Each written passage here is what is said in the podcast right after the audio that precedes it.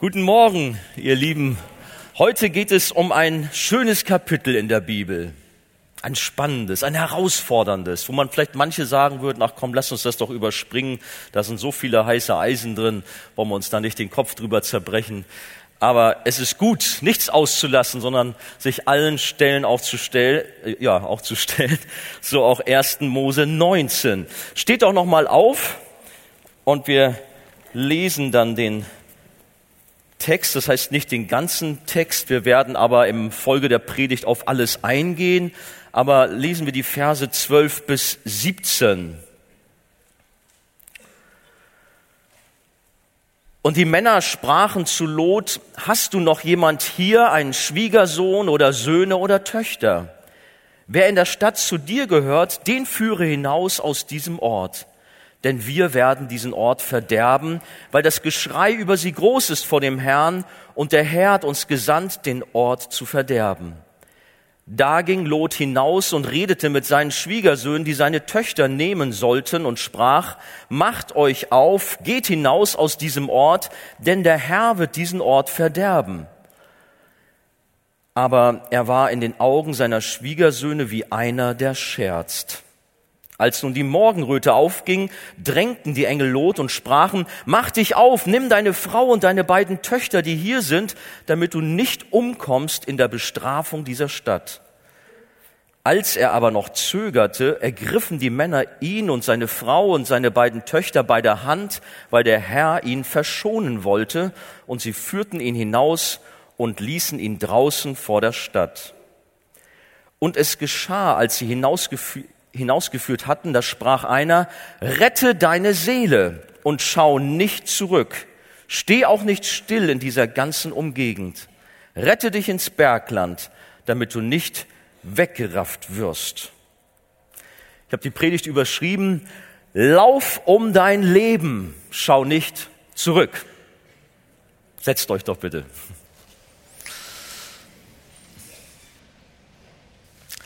Lauf um dein Leben, schau nicht zurück. Wie gesagt, ein dramatisches Kapitel der Bibel, was uns den Untergang dieser beiden Städte Sodom und Gomorra als Zeichen von Gottes Gerechtigkeit nahe bringt.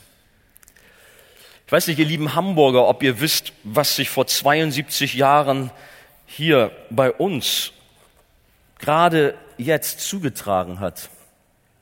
Nicht von ungefähr führten die Alliierten im Zweiten Weltkrieg die Serie der Bombenangriffe auf Hamburg vom 25.07. bis 3.08.1943 unter dem Codewort Operation Gomorra durch. Damit sollte die schreckliche Nazityrannei zur Aufgabe gezwungen werden und für Recht und Ordnung gesorgt werden. Es waren die bis dahin schwersten Luftangriffe und Flächenbombardements der Geschichte. Und die Älteren werden sich daran erinnern, es war ein heißer Sommer, eine große Trockenperiode und es kam in der Stadt zu Kamineffekten und dann zu gigantischen, zu furchtbaren Feuerstürmen. Und die Bewohner dieser Stadt, die Hamburger, liefen buchstäblich um ihr Leben. Hamburg wurde größtenteils zerstört und über 34.000 Menschen verloren ihr Leben.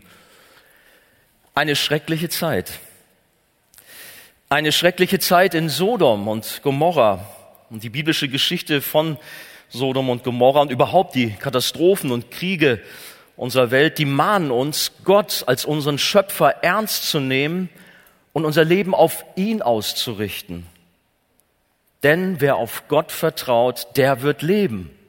Das sehen wir hier auch ganz deutlich in dieser Geschichte am Beispiel von Lot, dem Neffen Abrahams. Ich habe drei Punkte. Das erste, Gottes Gericht über Sodom. Zweitens, Gottes Gnade an Lot. Und drittens, Gottes Warnung für Lot. Gottes Gericht über Sodom. Habt gerne eure Bibeln auf dem Schoß, so dass ihr immer schaut, was dann da so in Kapitel 19 so los ist. Die Stadt Sodom erhielt himmlischen Besuch, der nichts Gutes verhieß. Gleich zu Beginn lesen wir, dass zwei Engel am Abend nach Sodom kamen. Der Gott, der Himmel und Erde geschaffen hat, unser Schöpfer, hat so viel Geduld, hat so viel Liebe, so viel Barmherzigkeit. Aber er muss aufgrund seiner Gerechtigkeit auch Gericht ausüben und er kann nicht tatenlos zusehen und seine Augen vor Unrecht, vor dem Bösen verschließen. Seine Tatsache. Er hat den Menschen Leitlinien gesetzt, damit sie miteinander ein friedevolles, erfülltes Leben haben. Wenn jedoch seine Gebote missachtet, mit Füßen getreten werden, dann ist seine Gerechtigkeit gefordert. Wir haben keinen Gott, der die Sachen unter den Teppich kehrt, so Schwamm drüber Mentalität. Nein, unser Gott ist ein Gott der Gerechtigkeit. Dies wurde bereits nach dem Sündenfall bei Adam und Eva deutlich, die als Konsequenz ihres rebellischen Handels aus dem Paradies vertrieben wurden. Wir haben auch darüber im Zuge unserer Serie hier schon drüber gesprochen. Oder auch, wenn wir dran, uns daran erinnern, dass da eine globale Sintflut war, als Reaktion auf eine Menschheit voller Bosheit und Ungerechtigkeit. Diese Sintflut hat alles Leben ausgelöscht. Nur wenige wurden durch die Arche gerettet. Auch darüber haben wir gesprochen. Gericht Gottes. Und manche sagen vielleicht, na ja, das ist der Gott des Alten Testamentes. Ein Gott voller Zorn, voller Gericht. Aber nachher im Neuen Testament haben wir einen Gott der Liebe und das ist alles ganz anders. Er hat sich dann gewandelt. Nein, Gott ist unwandelbar. Er ist der gleiche auch im Neuen Testament. Er ist immer voller Gerechtigkeit. Jesus selbst warnt öfter vor dem Gericht Gottes. Und er spricht sehr offen und direkt von der Hölle als einen schrecklichen Ort der ewigen Trennung von Gott mit Feuer und Schwefel interessanterweise. Oder auch in Offenbarung ist von dem Feuersee die Rede. Als Zeichen oder ein Ort als Zeichen der Qual und der Konsequenz von Gottes Zorn, von seinem Missfallen gegenüber der Sünde der Menschen das verheerende Gericht Gottes über Sodom, das kam nicht aus heiterem Himmel über die Stadt, denn in der fruchtbaren Ebene rund um die Städte von Sodom und Gomorra, da schrie die Boshaftigkeit und die Ungerechtigkeit regelrecht zum Himmel. Da hat sich etwas aufgebaut über die Jahre, vielleicht Jahrzehnte. Die Bibel berichtet das nicht so im Detail, aber es ist viel geschehen, sehr viel. Gottes Geduld ist unglaublich groß. Aber wie gesagt, als Herr dieser Welt ist er auch gefordert, Gericht zu üben. Er ist der Herr. Und deshalb haben die Engel folgendes Urteil gesprochen. Wir haben es gelesen, denn wir werden diesen Ort verderben, weil das Geschrei über sie groß ist vor dem Herrn. Die Not, das Leid, die Ungerechtigkeit war so groß, dass das Geschrei zum Himmel stieg. Und Gott hat sich nicht die Ohren zugehalten, er hat hingehört. Und er hat eine Reaktion gezeigt und hat geurteilt. Das Geschrei ist groß vor dem Herrn und die Engel sagen weiter, und der Herr hat uns gesandt, den Ort zu verderben. Nun ist natürlich die große spannende Frage, was war denn das eigentlich, was die Bürger von Sodom und Gomorra verbrochen haben, dass Gott so ein Gericht ausüben muss? Was haben sie getan? Der Begriff Sodomie erinnert an die Sünden dieser antiken Stadt südlich des Toten Meeres in Israel. Üblicherweise versteht man darunter den sexuellen Verkehr mit Tieren, auch Zoophilie genannt. Mag sein, dass das auch zu den sexuellen Vorlieben zu den Bewohnern von Sodom gehörte.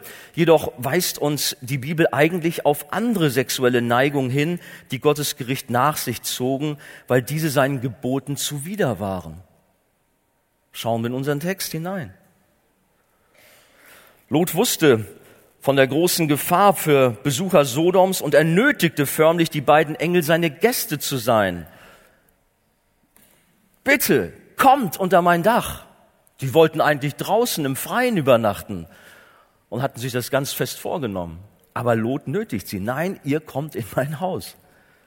Und nur wenig später zeigte sich, dass diese Maßnahme mehr als gerechtfertigt war, da sich die Sodomiter im Grunde wie wilde Tiere benahmen. Und die Bibel erklärt uns den Sachverhalt an Lots Haus oder vor Lots Haus unverblümt wie folgt. Verse vier bis fünf, liest mal.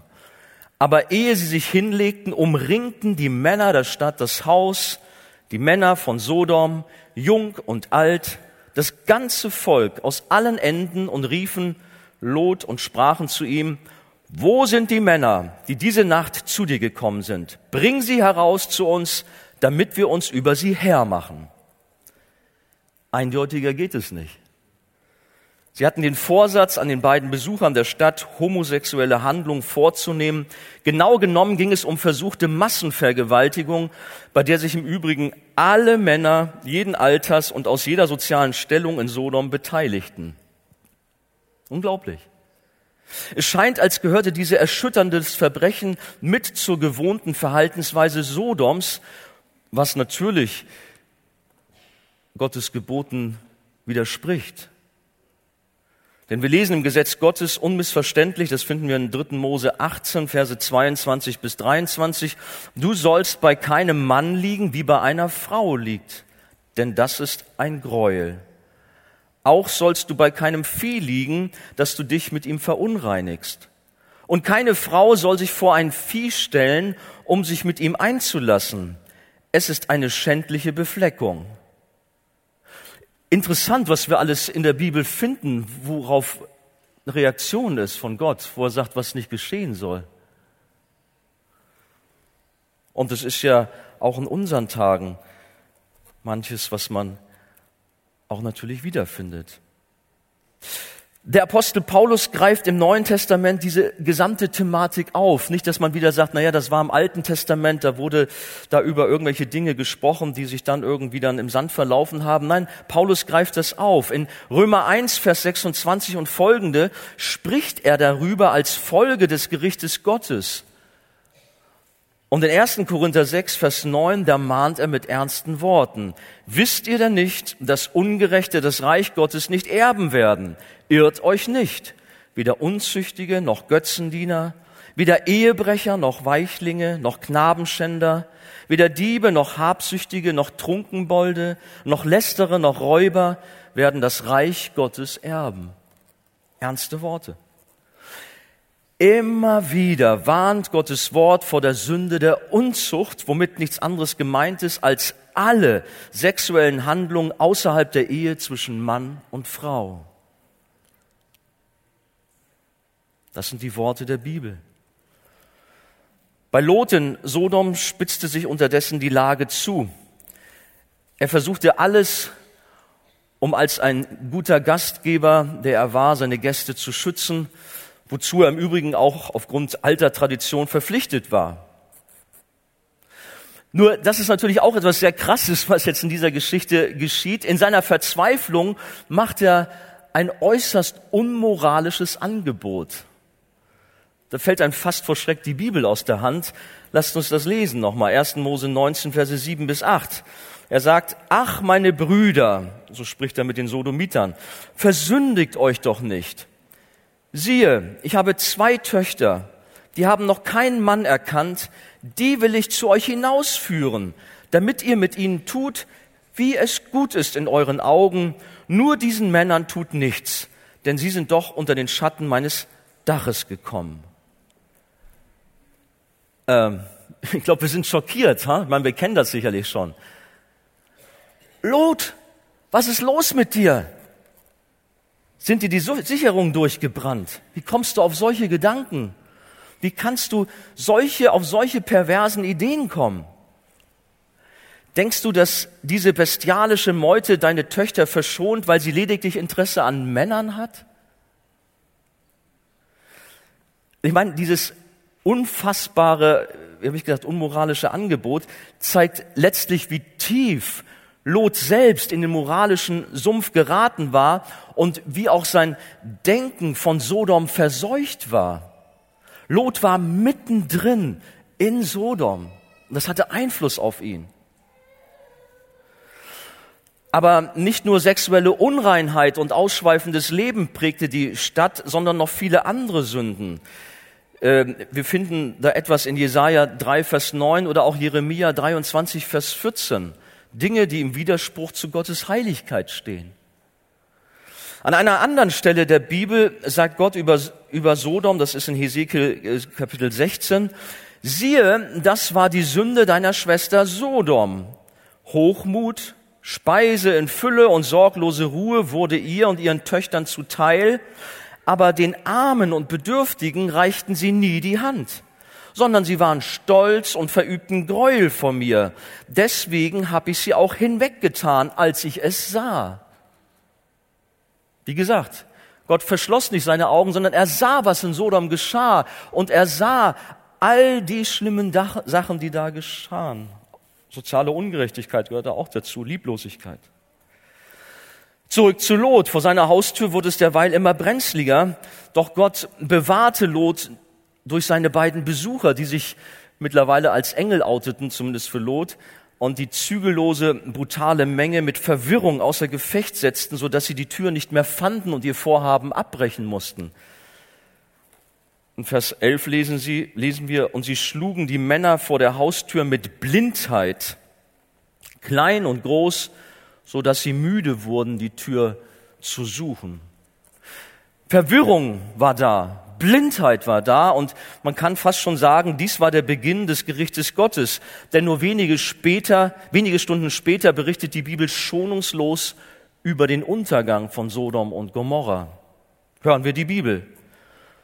Verse 24 bis 25. Da ließ der Herr Schwefel und Feuer regnen auf Sodom und Gomorra vom Herrn vom Himmel herab und er zerstörte die Städte und die ganze Umgebung und alle Einwohner der Städte und was auf dem Erdboden gewachsen war. Gottes Gerechtigkeit, sein heiliger Zorn über die Ungerechtigkeit und Sünde kommt mit aller Macht über diese Städte und der gesamten Ebene und zerstört alles. Und das Gericht über Sodom ist nicht die willkürliche Reaktion eines wütenden Gottes, der im Affekt handelt sitzt da auf seinem Thron und plötzlich fällt ihm da etwas ein. Das kann so nicht gehen, wie manchmal sich Menschen so ein Bild über Gott machen. Nein, so ist Gott nicht. Es ist die lange hinausgezögerte gerechte Strafe für die Bosheit und Schlechtigkeit der Menschen, für die Misshandlung, Vergewaltigung, für Mord und Folter, für Terror, für Hass, für Lieblosigkeit, die Ungerechtigkeit in der Stadt, die zum Himmel schrie, wie wir schon gesagt haben. Aber heißt das womöglich, dass auch wir Gefahr laufen, dass der lebendige Gott in dieser Weise an uns heute Gericht übt? Ich meine, die Bibel sagt, das finden wir in 2. Petrus Kapitel 2, Verse 5 bis 7, als er die Sinnflut über die Welt der Gottlosen brachte und auch die Städte Sodom und Gomorra einäscherte und so zum Untergang verurteilte, Jetzt hört mal, womit er sie künftigen Gottlosen zum warnenden Beispiel setzte, während er den gerechten Lot herausrettete. Die, der Untergang von Sodom und Gomorra als Beispiel, als Warnung für künftige Generationen, auch an uns heute. Gott straft und übt Gerechtigkeit aus. Aber, das haben wir hier auch schon gelesen, während er den gerechten Lot rettete. In seiner großen Liebe und unendlichen Gnade sehen wir auch seine Bewahrung und seine Rettung vor dem Verderben, eben am Beispiel vom Lot. Gottes Gnade an Lot. Da lasst uns auch, schon, äh, auch sehen, wie diese Gnade wirkt. Das ist der zweite Punkt. Wenn wir sagen, wie sieht's heute aus, müsste Gott nicht auch Gericht üben? Ja, äh, die, die, die Städte und die Menschen heute sind nicht besser als Sodom und Gomorra damals. Wie könnte ich mit dem Finger auf diese Städte zeigen und sagen, na ja, die sind ja selber schuld, was die da alles verbockt haben, das ist ja schlimm, das schreit wirklich zum Himmel. Aber wir heutzutage, wir sind zivilisiert, aufgeklärt und wir sind gute Menschen. Nein, wir sind kein Stück besser, haben ebenso aufgrund von vielfacher Sünde und Schuld das gerechte Gericht des Schöpfers verdient. Gottes Urteil lautet, dass ausnahmslos alle Menschen Sünder sind und keiner vor Gott gerecht ist. Das sind bekannte Verse aus Römer 3, Verse 9 und folgende. Dass keiner, der wirklich vor Gott Gutes tut, keiner, der gerecht ist. Alle sind sie abgewichen. Alle sind Sünder.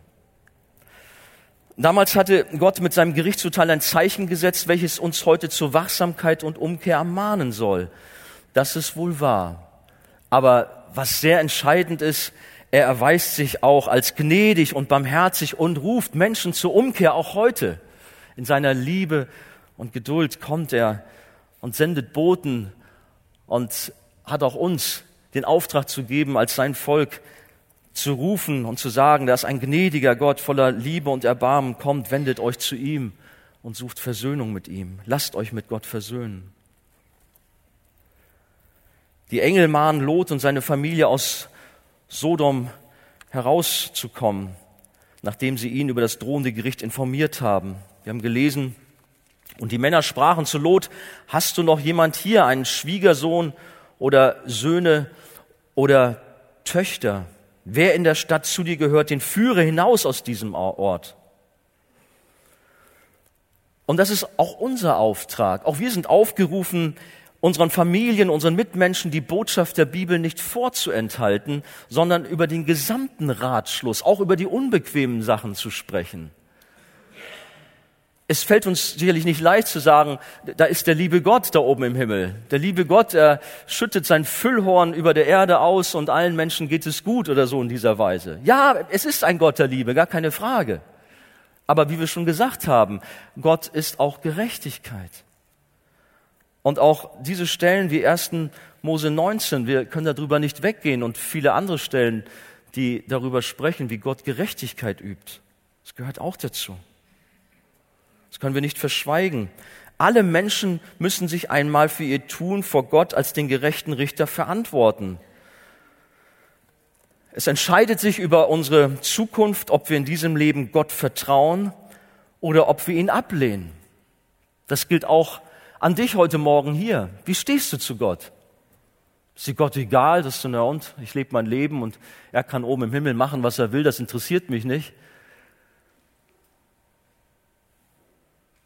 Die Bibel fordert uns heraus, über unser Leben nachzudenken, wie wir zu Gott stehen.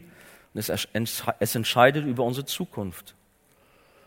Lot versuchte seine Schwiegersöhne vor der drohenden Zerstörung zu warnen. Er ringt um sie, denke ich. Es war ihm nicht, natürlich nicht egal. Er gibt alles.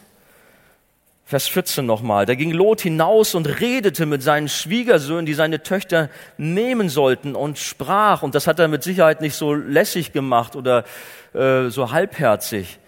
Macht euch auf, geht hinaus aus diesem Ort, denn der Herr wird diesen Ort verderben. Hallo. Aber er war in den Augen seiner Schwiegersöhne wie einer, der scherzt. Das war die Reaktion der Schwiegersöhne.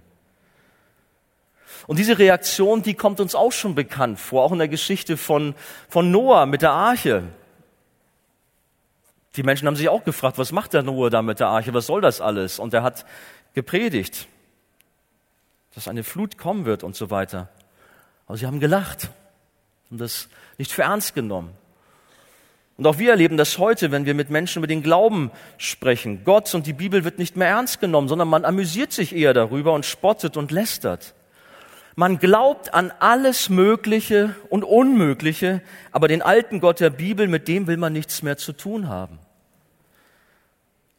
Das soll uns aber nicht abhalten, als Christen über den Glauben, über Jesus als den Retter der Welt zu sprechen. Mach es weiter. Rede mit deinen Nachbarn, rede mit deinen Kollegen, rede mit deiner Familie, rede mit den Menschen, die Gott in den Weg stellt. Tu es in Weisheit und in Liebe, aber informiere sie darüber, wie Gottes Plan für diese Erde aussieht. Und dass er einen Retter gesandt hat, der voller Liebe ist, zu dem wir kommen dürfen. Das ist unsere Verantwortung vor Gott. Lot nahm zwar den Auftrag Gottes wahr und warnte seine Angehörigen vor dem drohenden Untergang, dennoch ist in seinem Leben eine gewisse Sorglosigkeit nicht zu übersehen. Er kann sich nicht trennen, er kann nicht loslassen, so dass schließlich die Engel Initiative ergreifen müssen. Lot, aufwachen! Als nun die Morgenröte aufging, okay, ihr seid wach, ich merke. Als nun die Morgenröte aufging, das Licht anging, ja, drängten die Engel Lot und sprachen, mach dich auf, nimm deine Frau und deine beiden Töchter, die hier sind, damit du nicht umkommst in der Bestrafung dieser Stadt. Als er aber noch zögerte, ergriffen die Männer ihn und seine Frau und seine, seine beiden Töchter bei der Hand. Warum? Weil der Herr ihn verschonen wollte und sie führten ihn hinaus und ließen ihn draußen vor der Stadt. Und das ist schön zu sehen, auch wenn Lots Familie den Ernst der Lage nicht zu begreifen scheint, lässt Gott sie nicht allein. Und dann sagen, der Mensch, wenn ihr nicht wollt, dann seht zu, wie ihr klarkommt. Dann müsst ihr halt zurechtkommen hier. Dann bleibt eben hier. Nein, Gott wollte Lot retten. Und er setzt alles dran, um das zu tun und setzt es um durch, durch die Engel. Gott lässt uns nicht allein. Hier er greift ein und er zwingt sie förmlich, die Stadt zu verlassen, weil er Gott verschonen wollte. Und das ist auch für uns tröstlich zu wissen. Gott sorgt dafür, dass keiner seiner Auserwählten, auch nicht einer, verloren geht. Wenn du zu Gottes Volk gehörst,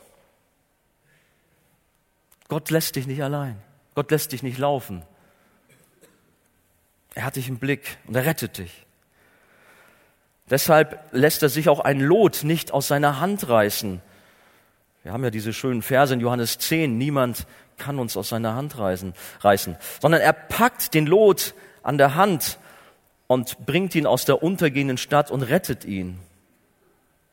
Gott überlässt uns nicht uns selbst oder den Feinden, sondern er sendet seine Boten, er sendet andere Menschen, er tut alles, er ergreift alle nötigen Maßnahmen, so dass wir als Gottes Kinder aus unserer Verlorenheit gerettet werden und das Ziel, die Herrlichkeit des, Himmels erreichen werden, ganz sicher. Der Weg mag beschwerlich sein, der Weg der Heiligung, da sind viele Herausforderungen da. Aber du darfst wissen, Gott ist an meiner Seite, er trägt mich hindurch und trotz mancher Widerstände, Herausforderungen ist er da und hilft mir, sodass ich sicher ankommen werde. Dafür sorgt er. Er packt dich an der Hand und bringt dich ans Ziel, rettet dich. Genauso ist es auch bei unserem Heil, wie ich jetzt eigentlich schon angeführt habe. Bei genauem Hinsehen erkennen wir, dass wir gerettet werden, weil uns der Vater in seiner Liebe zieht. Dieses Ziehen kommt bei jedem von uns vor. Nicht nur bei Lot, der aus der Stadt herausgezogen wurde. In Johannes 6, Vers 44 ist davon die Rede, dass der Vater uns zu Jesus zieht. Anders können wir nicht zu Jesus kommen. Er nimmt uns an die Hand oder besser noch, er erfasst unser Herz und führt es zu seinem geliebten Sohn Jesus, unserem Retter. Wäre die Rettung die Folge von frommer Leistung und guten Werken, dann hätte Lot schlechte Karten gehabt und wäre mit Sodom untergegangen. Sah nicht gut für ihn aus.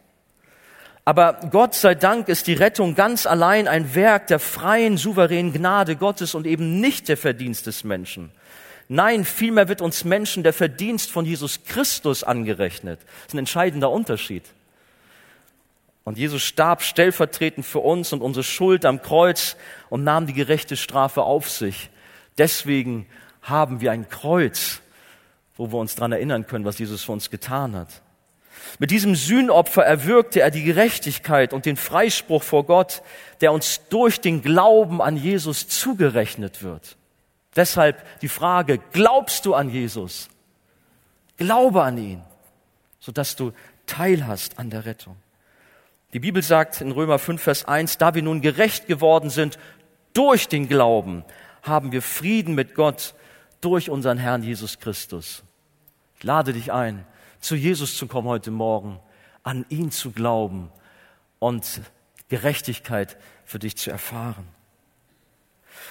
Außerdem hatte Gott mit Abraham ja einen ewigen Bund geschlossen. Wir haben darüber hier ja schon gesprochen. 1. Mose 17, Verse 7 bis 8 zum Beispiel. Und hier erfüllt er sich. Dieser Bund greift hier, denn Gott hält seine Versprechen. Nicht nur bei dem Bund, generell hält Gott seine Versprechen. Weißt du das? Ja und Amen ist das.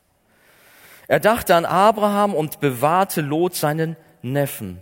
Wir lesen deshalb Vers, äh, Vers 29, Kapitel 19. Und es geschah, als Gott die Städte in jener Ebene verderbte, da gedachte Gott an Abraham.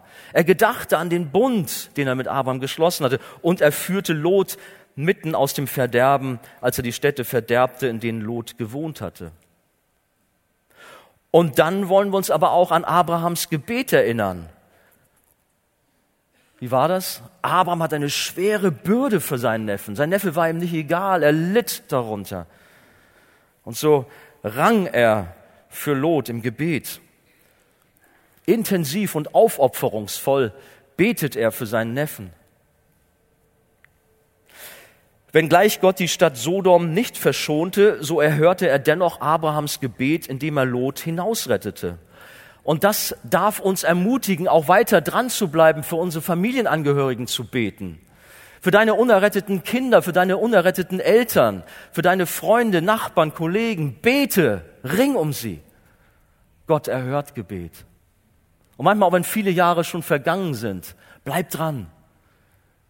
Gott hat die Macht über die Herzen und kann sie verändern, kann sie erretten.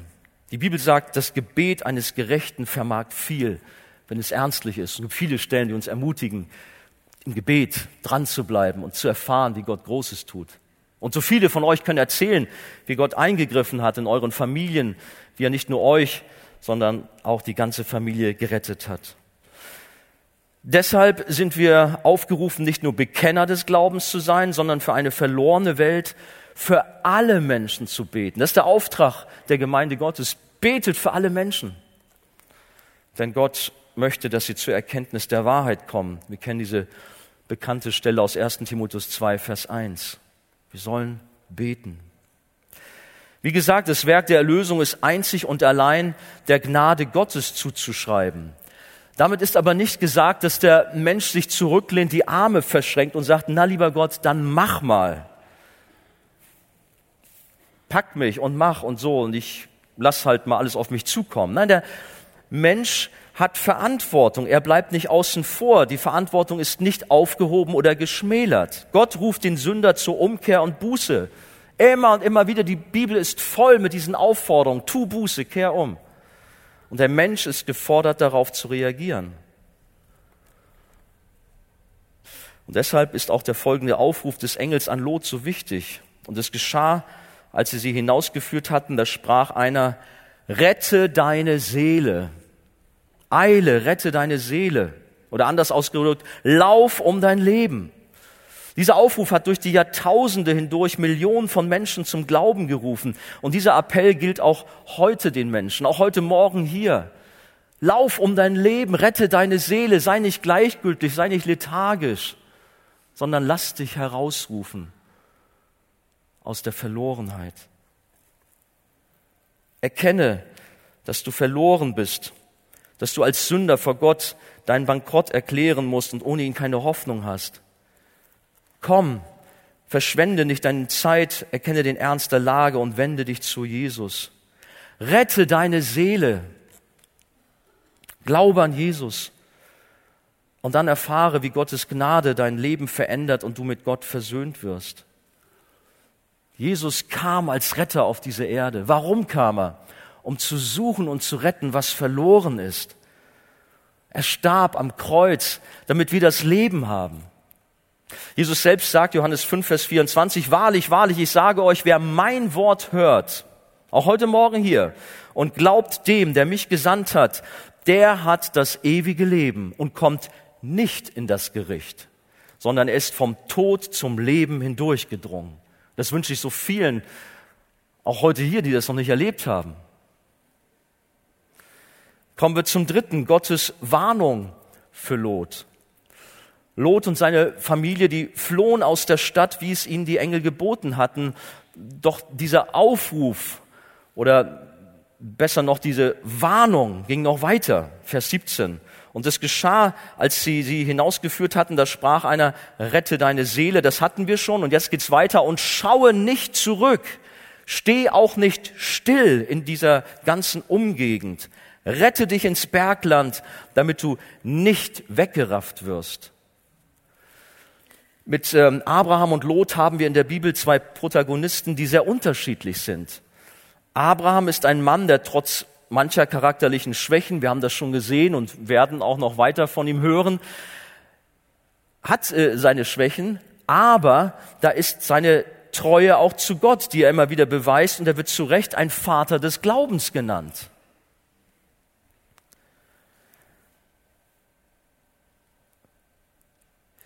Und Lot, was ist mit ihm? Er ist ebenfalls ein Kind Gottes und wird von der Bibel her ein Gerechter genannt. Hast richtig gehört, er wird Gerechter genannt. Auch trotz dieser ganzen Geschichten, die er da schon verbockt hat, wo wir erschüttert sind. Die Bibel nennt ihn einen Gerechten, dessen Seele sogar in einer Umgebung der Ungerechtigkeit leidet.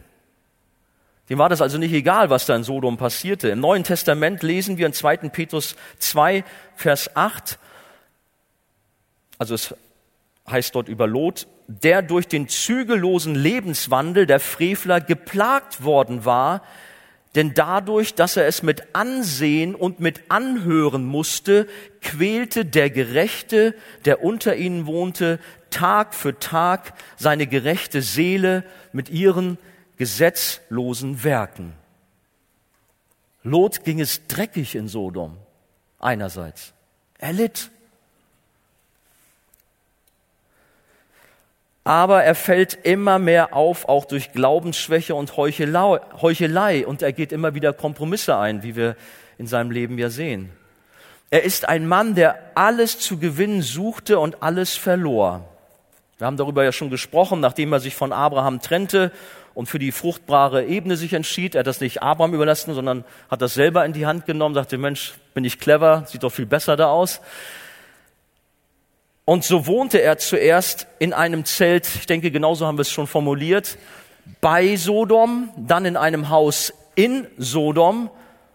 Und was war schließlich? Schließlich wohnte er in einer Höhle in den Bergen. Er wurde durch die Gnade Gottes gerettet, doch wie durchs Feuer hindurch. So ist es in 1. Korinther 3, Vers 15 mal angesprochen. Menschen werden gerettet, aber möglicherweise nur wie durchs Feuer hindurch. So ging es Lot zumindest. Vermutlich gibt es viel mehr Gläubige, die, in, die sich in Lots, lieber, äh, Lots Leben wiederfinden als in Abrahams Leben. Ist tragisch, aber ich ahne, dass es so ist. Und wir wollen uns alle prüfen, inwiefern Lot bei uns wiederzufinden ist. Bleib nicht stehen, schau nicht zurück. Das gilt uns heute Morgen auch. Ein Aufruf, sich kompromisslos zu Jesus zu stellen und ganze Sache mit Gott zu machen. Das Leben der Familie Lot ist Mahnung an uns alle. Sodom ist der Inbegriff der gottlosen Welt voller Boshaftigkeit und Schlechtigkeit. Und in diesem Umfeld leben letztendlich alle Christen. Wir leben in einer bösen Welt mit Ungerechtigkeit, mit Schlechtigkeit. Wir haben alle damit zu tun. Aber wir gehen unterschiedlich damit um. Jesus selbst spricht einmal mit den Jüngern auch über so etwas und er sagt, wir sind in der Welt, aber nicht von der Welt. Nicht wenige Gläubige sind jedoch leider eher wie Lot und gleichen sich den Maßstäben dieser Welt an und leben in Übereinstimmung mit einer Gesellschaft, die Gott und seine Gebote ablehnen. Es sind Christen, die die gleichen Ziele haben wie Menschen, die Jesus nicht kennen. Man sieht keinen Unterschied zum nichtchristlichen Nachbarn. Wir haben zwar gerade gesagt, Lot war gequält von den schlimmen Dingen, die in Sodom geschehen sind. Aber er suchte seinen Reichtum und Wohlstand auch mit der Stadt Sodom. Er hat sich bewusst für Sodom entschieden. Dabei soll doch das Trachten von uns nach Gottes Reich sein. Jesus soll Nummer eins in unserem Leben sein. Solche lauen Christen passen sich gerne den Moralvorstellungen der Gesellschaft an, obwohl Gottes Wort klar und unmissverständlich ist. Wie wir gerade schon gesprochen haben, Lot reagierte schockierend, indem er seine Töchter zur Vergewaltigung anbot. Das war pervers, selbst wenn er vielleicht dachte, dass diese Sodomiten nur auf Männer stehen und Frauen deshalb nichts zu befürchten haben. Er war bereit, seine Töchter zu opfern. Das unmoralische Treiben färbte ab. Und das sehen wir später auch an den Töchtern von Lot. Wir kommen darauf noch zu sprechen. Da waren dann ähnliche Verhaltensmuster. Lot sorgte sich mehr um seinen Status als Richter und als Mitglied des Rates der Stadt als um seine Familie. Er saß als einer der führenden Persönlichkeiten im Tor der Stadt Sodom. Das finden wir in Vers 1 im 19. Kapitel, was eben genau auf diesen Status von ihm hindeutet. Was ist mit uns? Natürlich machen wir nicht solche krassen Sachen wie Lot. Wir, ja, wir sind erschüttert. Wie konnte er das tun? Aber opfern wir nicht auch mitunter unsere Kinder durch unsere Karriere, unser Hobby, durch viele Verpflichtungen, die uns alle Zeit rauben und wir dadurch Frau und Kinder vernachlässigen? Ein Wort an die Väter, an die Männer. Aber vielleicht auch du als Mama, dass du alles Mögliche im Kopf hast, nur nicht deine Kinder. Solche indifferenten Christen, die auf beiden Seiten hinken, werden von ihrem Umfeld nicht respektiert und ernst genommen. Wir haben darüber ja schon gesprochen. Lots Schwiegersöhne machten sich lustig, nahmen ihn nicht für voll, als Lot sie vor dem drohenden Untergang warnte. Und die Bürger der Stadt, die sahen in ihm trotz seines Amtes und Engagements für die Stadt nur einen Fremden und bedrohten ihn aufs Übelste. Ist interessant. Er, der sich einsetzte, der ein Richter dieser Stadt war und sie auch sogar ja warnte, tut nichts Böses, den bedrohten sie, als er sich schützend vor seine Gäste stellte und die Menge vor ihrem kriminellen Vergehen warnte. Vers 9.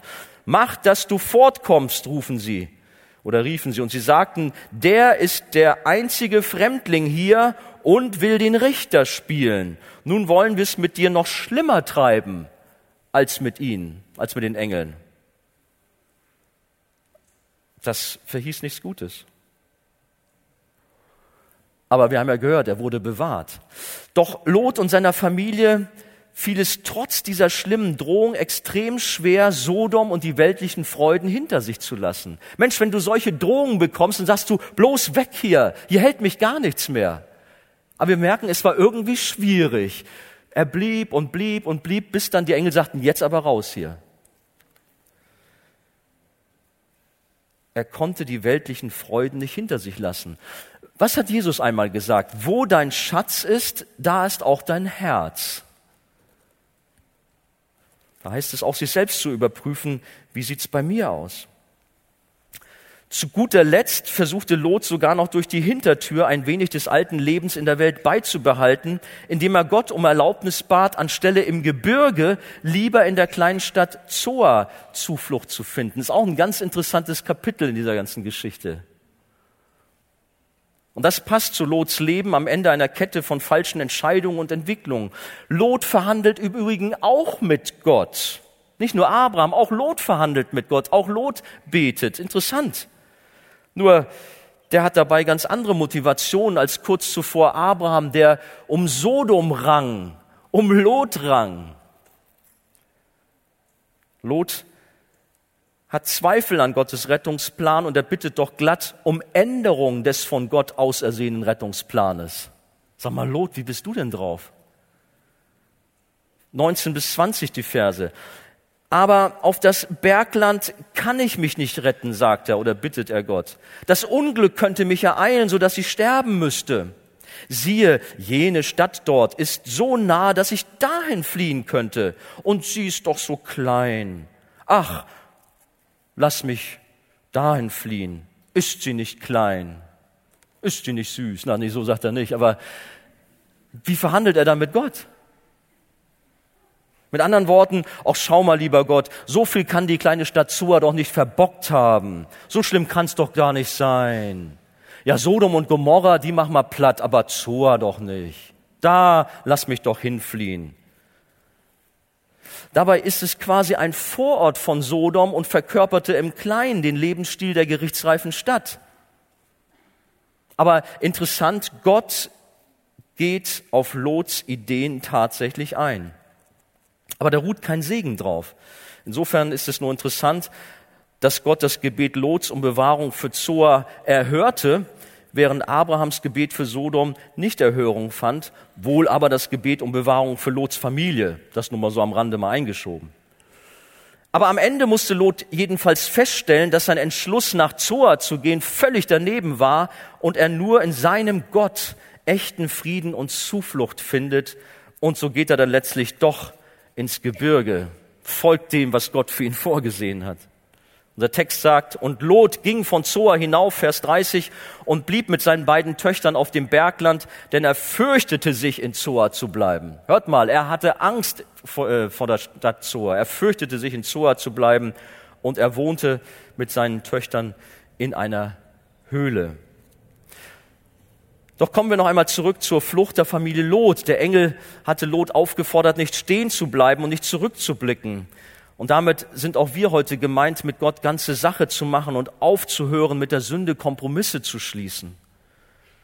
Und nun haben wir aber noch Frau Lot. Was ist mit der eigentlich? Jesus nimmt sie im Neuen Testament als ein warnendes Beispiel und stellt sie uns vor Augen, weil sie Gottes Geboten nicht folgte, sich doch umdrehte, obwohl diese Warnung da war und dabei ihr Leben verlor. Jesus erinnert an sie ganz bewusst und weist auf seine baldige Wiederkunft als Richter dieser Welt hin. Wir sollen darauf vorbereitet sein. Jesus kommt bald. Bist du bereit? Das gilt auch für uns heute natürlich. Und deshalb mahnt Jesus, denkt an Lots Frau. Wer sein Leben zu retten sucht, der wird es verlieren. Lukas Kapitel 17, Vers 32 bis 33. Was war mit Lots Frau? Der englische Prediger Spurgeon der nannte Lots Frau Lots schlechtere Hälfte. Sie konnte sich nicht von Sodom trennen, sondern zeigte ihren wahren Charakter. Sie wollte das alte Leben der Sünde und Gottlosigkeit beibehalten. Dabei wusste sie doch ganz genau, worauf es im Leben ankommt. Dass doch Gott der einzige Halt im Leben sein musste. Sie hat das alles mitbekommen, auch wenn ihr Ehemann Lot ihr nicht in rechter Weise als Vorbild voranging. So sah sie doch an ihm den Glauben an den Schöpfer. Sie bekam sehr wohl mit, dass er sich quälte mit der Ungerechtigkeit, mit all der Boshaftigkeit in Sodom. Und sie hat auch die gemeinsame Zeit mit Abraham miterlebt und wie sie Gottesdienste gefeiert haben und wie Gott gesegnet hat. All das hat sie kennengelernt. Doch unsere Abstammung, die Tradition, Kontakte zu anderen Gläubigen, die nützen gar nichts, wenn man selbst keinen lebendigen Glauben an Gott hat. Wenn du sagst, ich bin christlich aufgewachsen oder ich habe eine gläubige Oma, die immer für mich betet oder was weiß ich, das nützt dir nichts, wenn du selber deinen eigenen Weg gehst und von Jesus nichts wissen willst. Das nützt dir nichts. Und auch wenn du als ungläubiger Teil in einer Ehe vielleicht in der Bibel gelesen hast, was ja stimmt, dass du durch den gläubigen Teil geheiligt bist in irgendeiner Form. Aber da steht nichts davon, dass du gerettet bist. Ein positiver Einfluss geht auf dich ein, äh, aus, das ist wohl wahr. Aber gerettet wirst du nur durch deinen Glauben an Jesus. Genauso wie damals mit der Frau Lot gibt es auch heute viele Namenchristen und Mitläufer in den Kirchen und Gemeinden, die scheinbar zum Volk Gottes dazugehören. Sie machen alles mit und wissen, wie sich ein anständiger Christ zu verhalten hat. Ja, sie gehen sogar ein Stück auf dem Weg der Rettung mit.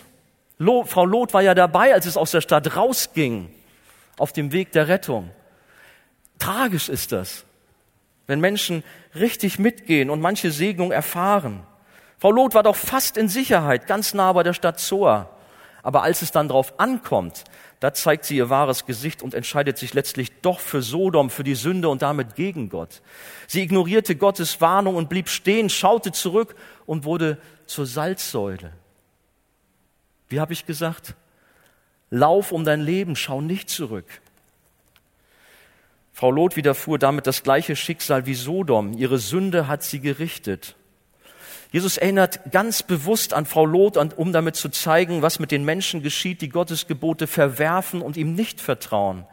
Die Herzen dieser Menschen wenden sich wieder der Sünde zu, indem sie auf dem Weg mit Gott stehen bleiben und in Sehnsucht an ihre sündige Vergangenheit zurückschauen. Wie ist es bei dir? Kommst in die Gemeinde, kommst in die Gottesdienste? Auch jetzt bist du da und hörst diese Worte. Aber bist du nicht doch immer mit deinen Gedanken zurück, wie es doch damals war bei den Partys und all den weltlichen Vergnügungen, die du hattest? Hey, lauf um dein Leben. Bleib nicht stehen. Schau nicht zurück. Gott bewahre uns vor einem falschen Verhalten. Die Bibel mahnt, wenn jemand die Welt lieb hat, so ist die Liebe des Vaters nicht in ihm. Die Welt vergeht und ihre Lust, wer aber den Willen Gottes tut, der bleibt in Ewigkeit, heißt es in 1. Johannes 2, Vers 15 und 17.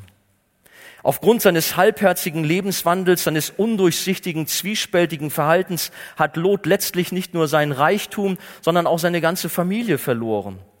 Gerade am Schluss unseres Kapitels im Verhalten der Töchter wird deutlich, wie tief die Gesinnung Sodoms auch in das Herz der Töchter eingebrannt war. Sie waren zwar aus Sodom herausgeflohen, Adam, aber Sodom lebte weiter in ihrem Herzen. Aus Sorge vor Ehe und Kinderlosigkeit nahmen sie ihr Geschick selbst in die Hand und betrieben Inzest mit ihrem Vater und ließen sich schwängern, nachdem sie ihn zuvor mit Alkohol gefügig machten. Das finden wir in 1. Mose 19, klar in unserem Kapitel, Verse 31 und folgende. Und die Nachkommen, die dabei herauskamen, die zählten übrigens zu den größten Feinden Israels. Mit dieser großen Sünde, mit dieser Tragödie endet die Beschreibung über Lots Leben.